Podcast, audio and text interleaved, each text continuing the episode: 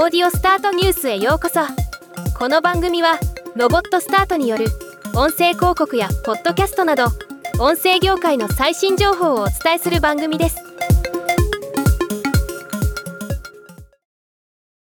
2023年3月8日 Spotify がポッドキャスト無料ホスティングサービスアンカーを新たに Spotify for Podcasters として統合したことを発表しました。もともとアンカーで用意されていたポッドキャスト制作ツールと無料のホスティングに加え Spotify for Podcasters のインサイト分析データ Q&A 機能投票機能などを利用できるようになります。他今回新たに発表された点としてより視覚的な新しいホームフィードポッドキャストのプレビュー機能の提供クリエイター向けワークショップ Spotify ラボの開始。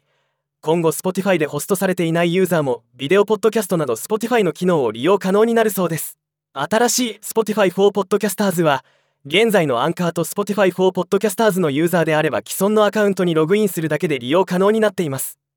アンカーユーザーの僕としても早速使ってみたいと思います。ではまた。